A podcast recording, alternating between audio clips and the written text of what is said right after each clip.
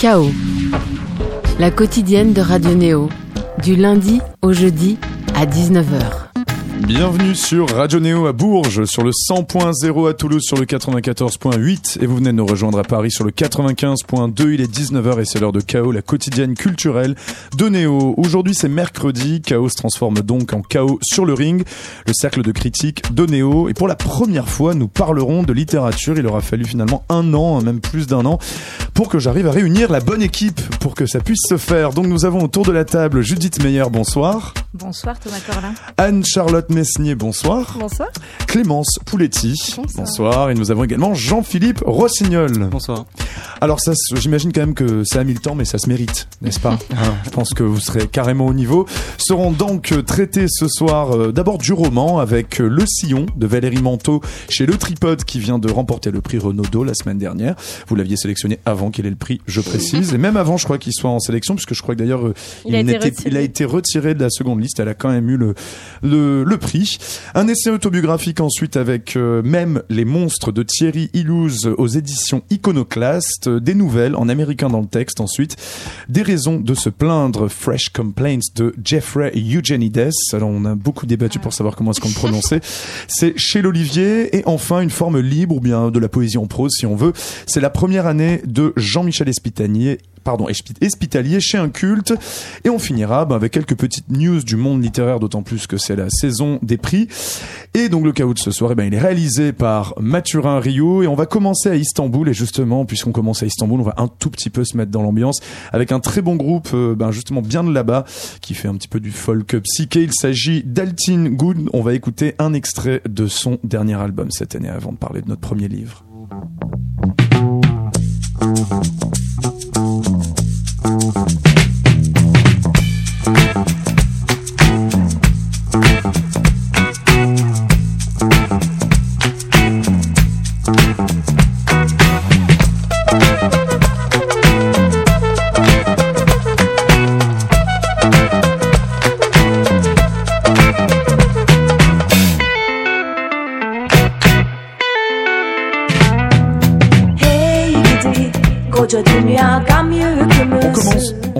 Donc avec un prix littéraire, ce chaos sur le ring littérature, donc un Renaudot, hein, je préviens parce que donc c'est le seul roman primé dans cette sélection ce soir.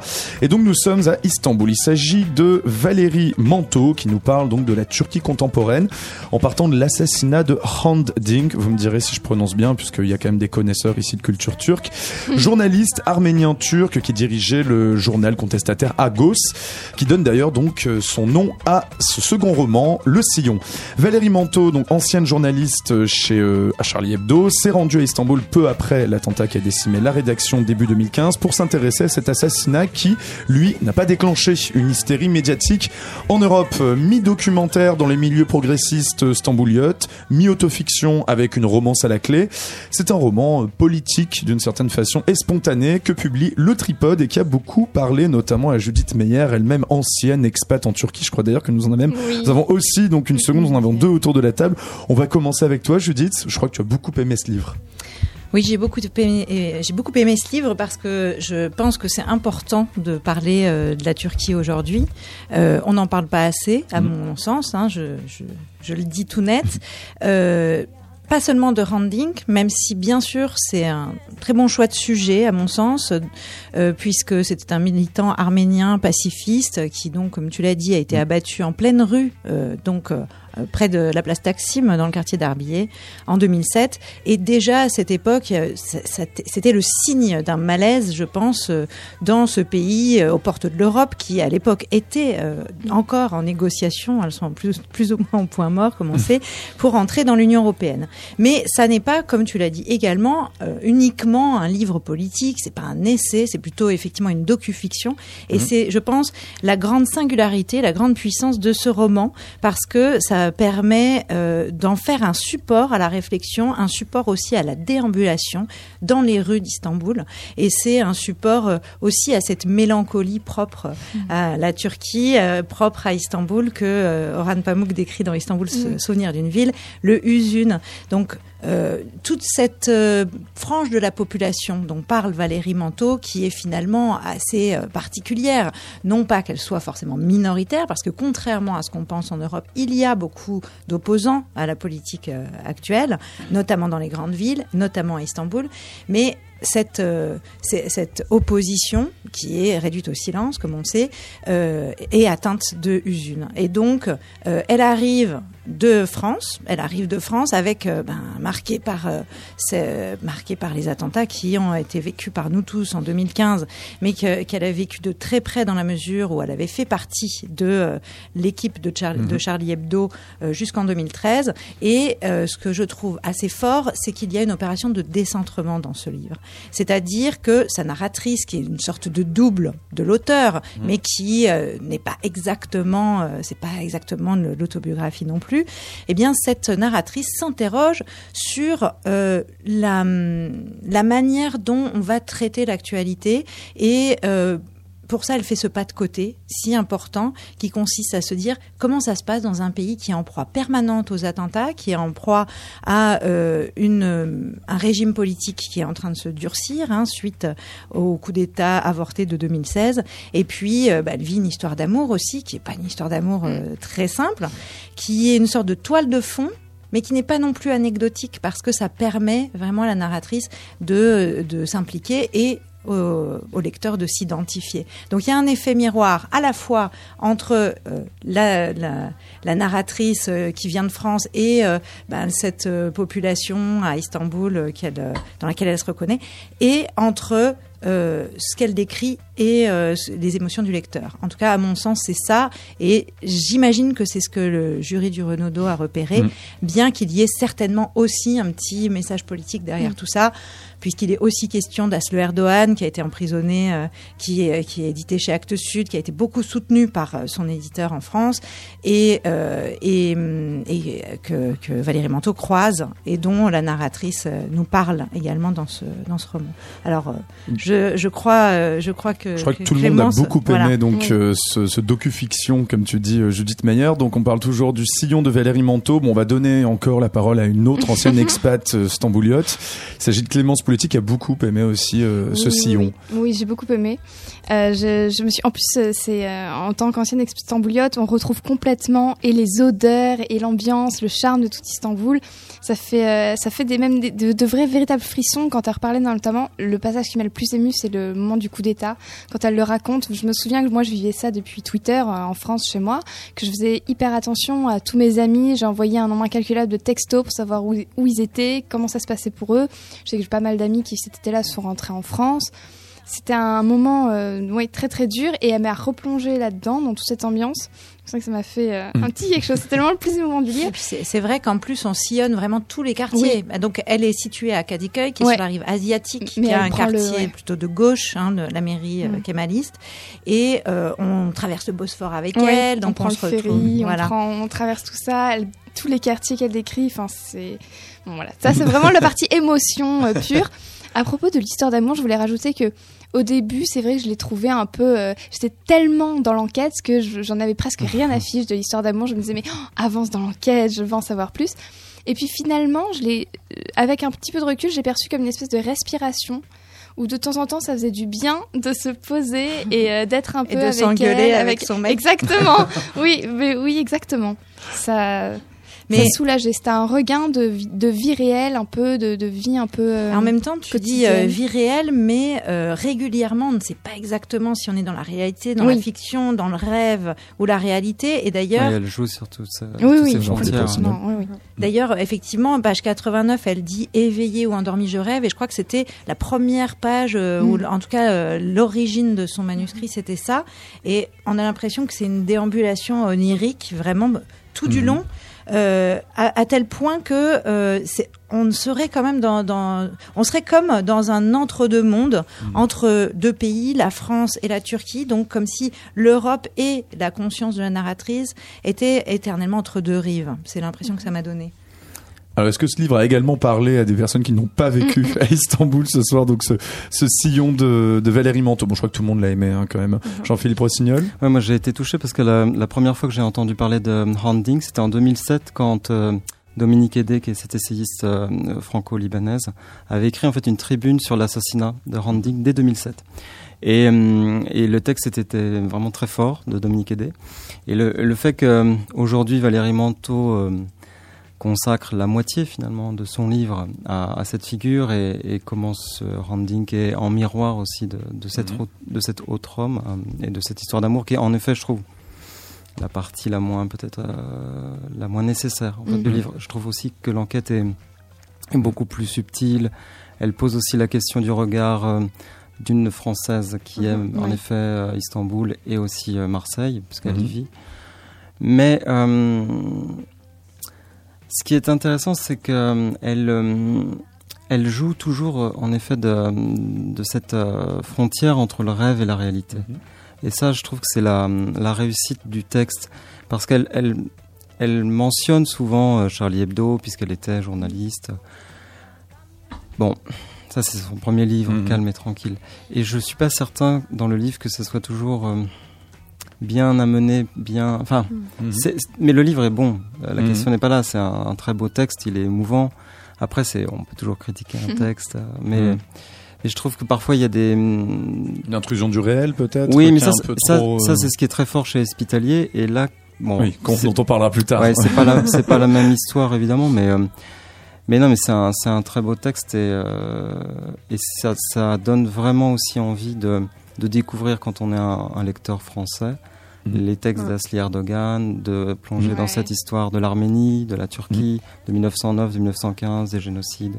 Mmh. Oui, c'est vrai, je voulais, excusez-moi avant de. Pouletti, oui. oui, je, je, voulais simplement dire que ça m'a fait euh, beaucoup de bien de relire tous ces auteurs mmh. turcs et je me suis dit, j'espère que ça va donner envie à certains lecteurs français de les découvrir. Mmh. Euh, Asli Erdogan, mais aussi euh, Orhan. Shafak, Orhan Pamuk, évidemment, oui. Ça m'a fait, euh, parce que j'aime beaucoup leurs textes aussi. Hakan Gunday dit, aussi. Oui, oui, oui. Qui avait, pris, qui avait eu le prix Médicis pour Encore il y a quelques années. parle de tout ça et je me, de tous ces gens-là et je me suis dit que j'espérais oui. un petit peu, que ça donne envie d'aller au moins les, les, taper sur Google ouais, et euh, de découvrir leur texte. Relais ouais. de, oui. Je ne connaissais pas, c'est ce que je dire. Anne-Charlotte Mestier, justement, ça a, ça a, marché sur toi? Euh, Oui, alors moi, j'ai pas eu la chance d'habiter à Istanbul, mais par contre, euh, j'y suis allée deux fois, enfin deux mmh. reprises à cinq ans d'écart. Et déjà, en fait, euh, lors de mon deuxième voyage, j'avais trouvé que l'atmosphère de la ville avait changé. Et que, euh, je sais pas, il y avait comme un voile noir qui commençait à, à s'affaisser sur la ville. Et, euh, et moi, j'ai été très touchée par le côté poétique du, du roman, notamment avec toutes les images qu'il y a sur euh, les oiseaux, sur. Ouais, je sais pas si vous ça. vous rappelez. Euh, à un moment, elle explique qu'en fait, avant, euh, Istanbul, c'était la place de la liberté, puisque les oiseleurs qui allaient en Anatolie euh, capturer les oiseaux étaient ensuite libérés sur la place Taksim, qui est justement ouais. la place la plus sanglante d'Istanbul mmh. aujourd'hui. Euh, et donc toute cette métaphore filée des oiseaux dans le livre, elle, elle dit euh, à la fin, euh, je me permets de lire une citation qui mmh.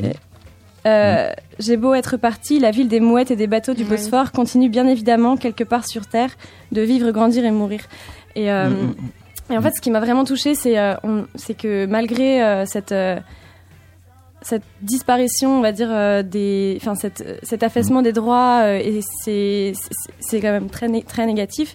Quand même, on a de l'espoir et, euh, et je trouve que c'est très touchant.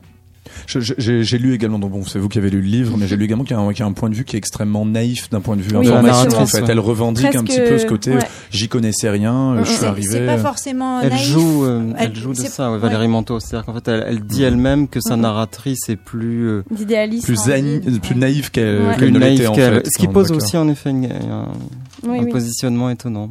Oui. Et euh, Pardon. Oui, Judith Meyer. Tu moi, je, je trouve pas que ce soit. Euh, bah, en fait, c'est quand même très brillant, très vif euh, comme écriture. Donc, moi, j'ai pas eu l'impression qu'elle se posait en, can, en candide, en candide oui. ou plutôt, euh, enfin, en personnage des lettres persanes d'ailleurs, hein, qui mmh. découvrirait à l'inverse la Turquie. C'est c'est un personnage qui est peut-être un, un, peu plus abrupt que enfin, il fallait condenser en fait dans un temps euh, réduit toutes ces expériences qui sont des expériences relationnelles, Mhm. qui sont des expériences politiques. Oui, parce Euh, qu'elle a écrit ces deux livres très rapidement, Mhm. en fait. C'est ce qu'elle Mhm. dit dans, dans des Et, moi- et moi, je trouve qu'il y a beaucoup d'humour aussi. Je sais pas ce que vous en avez Mhm. pensé. C'est-à-dire Mhm. qu'elle se prend pas trop au sérieux. Non. Et moi, il y a un passage que je trouve vraiment génial. C'est, euh, bah, elle a pas trop envie d'écrire ce livre, mais tout le monde l'y encourage. et puis, euh, elle dit, euh, page 34, c'est nul l'écriture. On est face, à- on est seul face à son ordinateur toute la journée. Je sais pas comment font les autres pour se concentrer, mais moi, je zone à la première occasion. Je trouve toujours quelque chose à lire, vidéo à regarder, message à répondre. Ce ne sont pas les sources de dispersion euh, qui manquent. Je me demande pourquoi je tombe toujours sur les sujets les plus plombants aussi. Je préférerais danser, boire, faire l'amour. Tu crois que c'est si facile d'écrire un livre? C'est un truc qui te pourrit l'existence. Même Murat Uyo- Uyokolak le dit. Maintenant, j'ai l'œil de Rant dans sa tombe qui me regarde du, du coin du bouquin de Tuba Chandar. Je dis à Yemlia que je vais lui envoyer un synopsis quand même pour voir. C'est ça, répond-elle. Fais 200 pages et mets ton éditeur en copie. Bon bah finalement, elle avait plutôt raison de persévérer, hein, l'air de rien. Bah, preuve François en est. Donc un docu-fiction, euh, comment dire, à la fois très touchant et puis également qui fait vraiment sentir euh, Mhm. Istanbul et qui donc euh, mérite son Renaudot. Et qui Bien mérite sûr. nos félicitations. Tebrik et Diorum, Valérie Manteau. C'est très joli. En tout cas, ça sort chez euh, donc chez Le Tripode.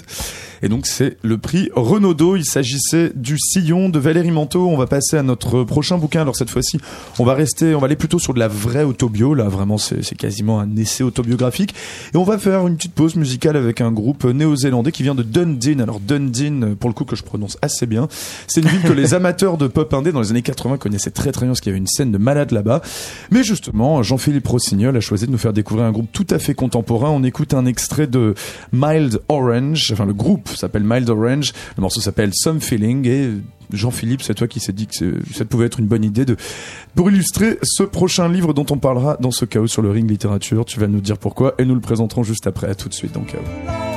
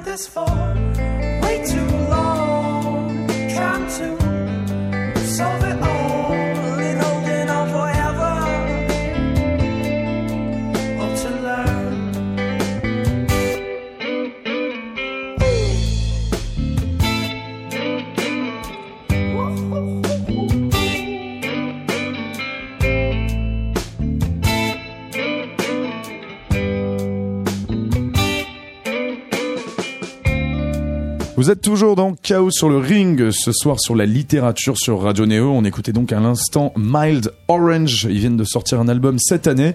Notre prochain livre ce soir, eh bien, ce sera le récit d'un avocat pénaliste, Thierry Ilouz, 30 ans de métier. Alors dans Même les monstres, chez l'Iconoclaste, euh, il explique comment on peut défendre l'indéfendable à la barre et il mène une réflexion sur la justice et la société. Alors son titre fait référence à cette question qu'on lui pose depuis toujours. Défendez tout le monde, virgule, même les monstres Et il répond donc que oui, mais que pour lui il n'y a pas de monstres, mais des hommes avec des histoires, euh, on va dire, différentes les unes des autres. Alors c'est une sélection de, de notre cher Jean, Jean, Jean-Philippe Rossignol. Donc Thierry Illouz en est à son cinquième livre, en l'occurrence, c'est ça.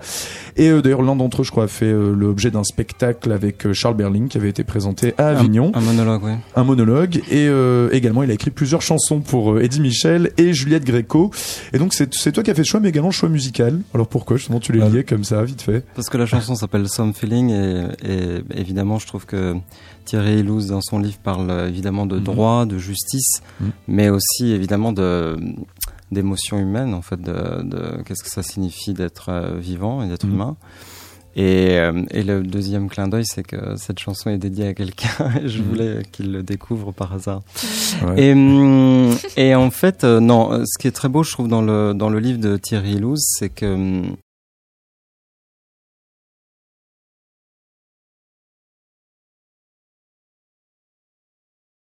Donc ça pose la question de la psychiatrie en fait. Et, euh, et cette question du droit.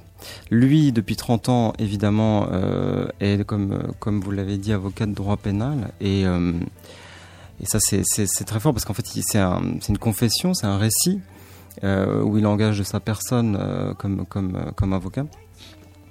Et je trouve euh, très fort parce qu'il re- remonte au départ, en fait, à ses origines et à, à l'exil de sa famille algérienne.